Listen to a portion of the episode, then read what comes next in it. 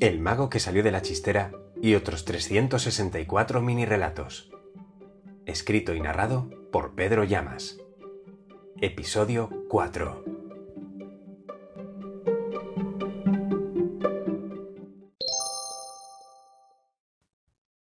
Un disparo y el cuerpo cayó en la niebla.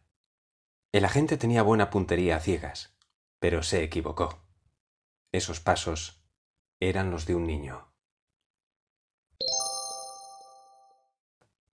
Ella estaba de espaldas y él se atrevió a decir te quiero. No contestó, y él se marchó mientras ella seguía ajustando su audífono. El astuto genio sonrió y le concedió su último deseo. Todos murieron y ahora era, tal y como pidió, el hombre más guapo del mundo. Al no recibir la llamada, se subió a la silla y apretó el nudo de la soga al cuello. Cuando sonó el teléfono, sobresaltado, resbaló. Le enseñaron que debía ser el primero, y en la vejez aprendió que lo importante no es llegar antes, sino llegar al sitio correcto. El desconsolado llanto de la viuda se oía por encima del sermón del cura, de la arena al caer y de los golpes de dentro del ataúd. Era la primera vez que le desobedecían. ¡Márchate! gritó desde la cama el dictador, pero la muerte permaneció a su lado, esperando. Pensando que le entenderían mejor, dejó las parábolas y dijo Amaos los unos a los otros. Sin duda alguna, les había sobrevalorado. El anciano gallo se dio media vuelta, contento de que después de amedrentar al extraño sustituto, éste solo dijera tic-tac.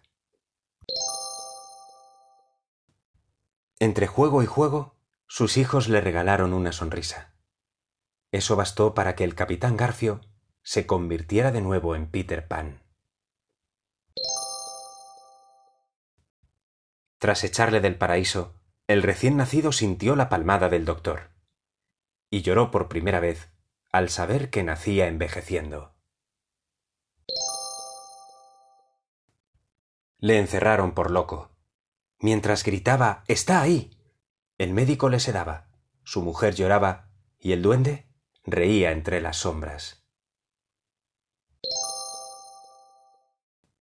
Cuando comprendió que no podría esquivar aquel autobús, el gato negro pensó que no fue buena idea pasar por debajo de la escalera. Tantos le decían que tenía poderes que la supuesta bruja probó un hechizo. No funcionó, y la hoguera siguió quemándola sin remedio. El jurado absolvió al presunto homicida por falta de pruebas. El acusado sonrió, mientras esa voz de su cabeza seguía diciendo Mátalos.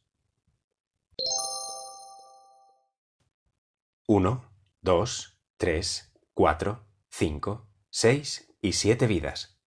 El gato volvió a contar las que había gastado y con resignación siguió precipitándose hacia el vacío.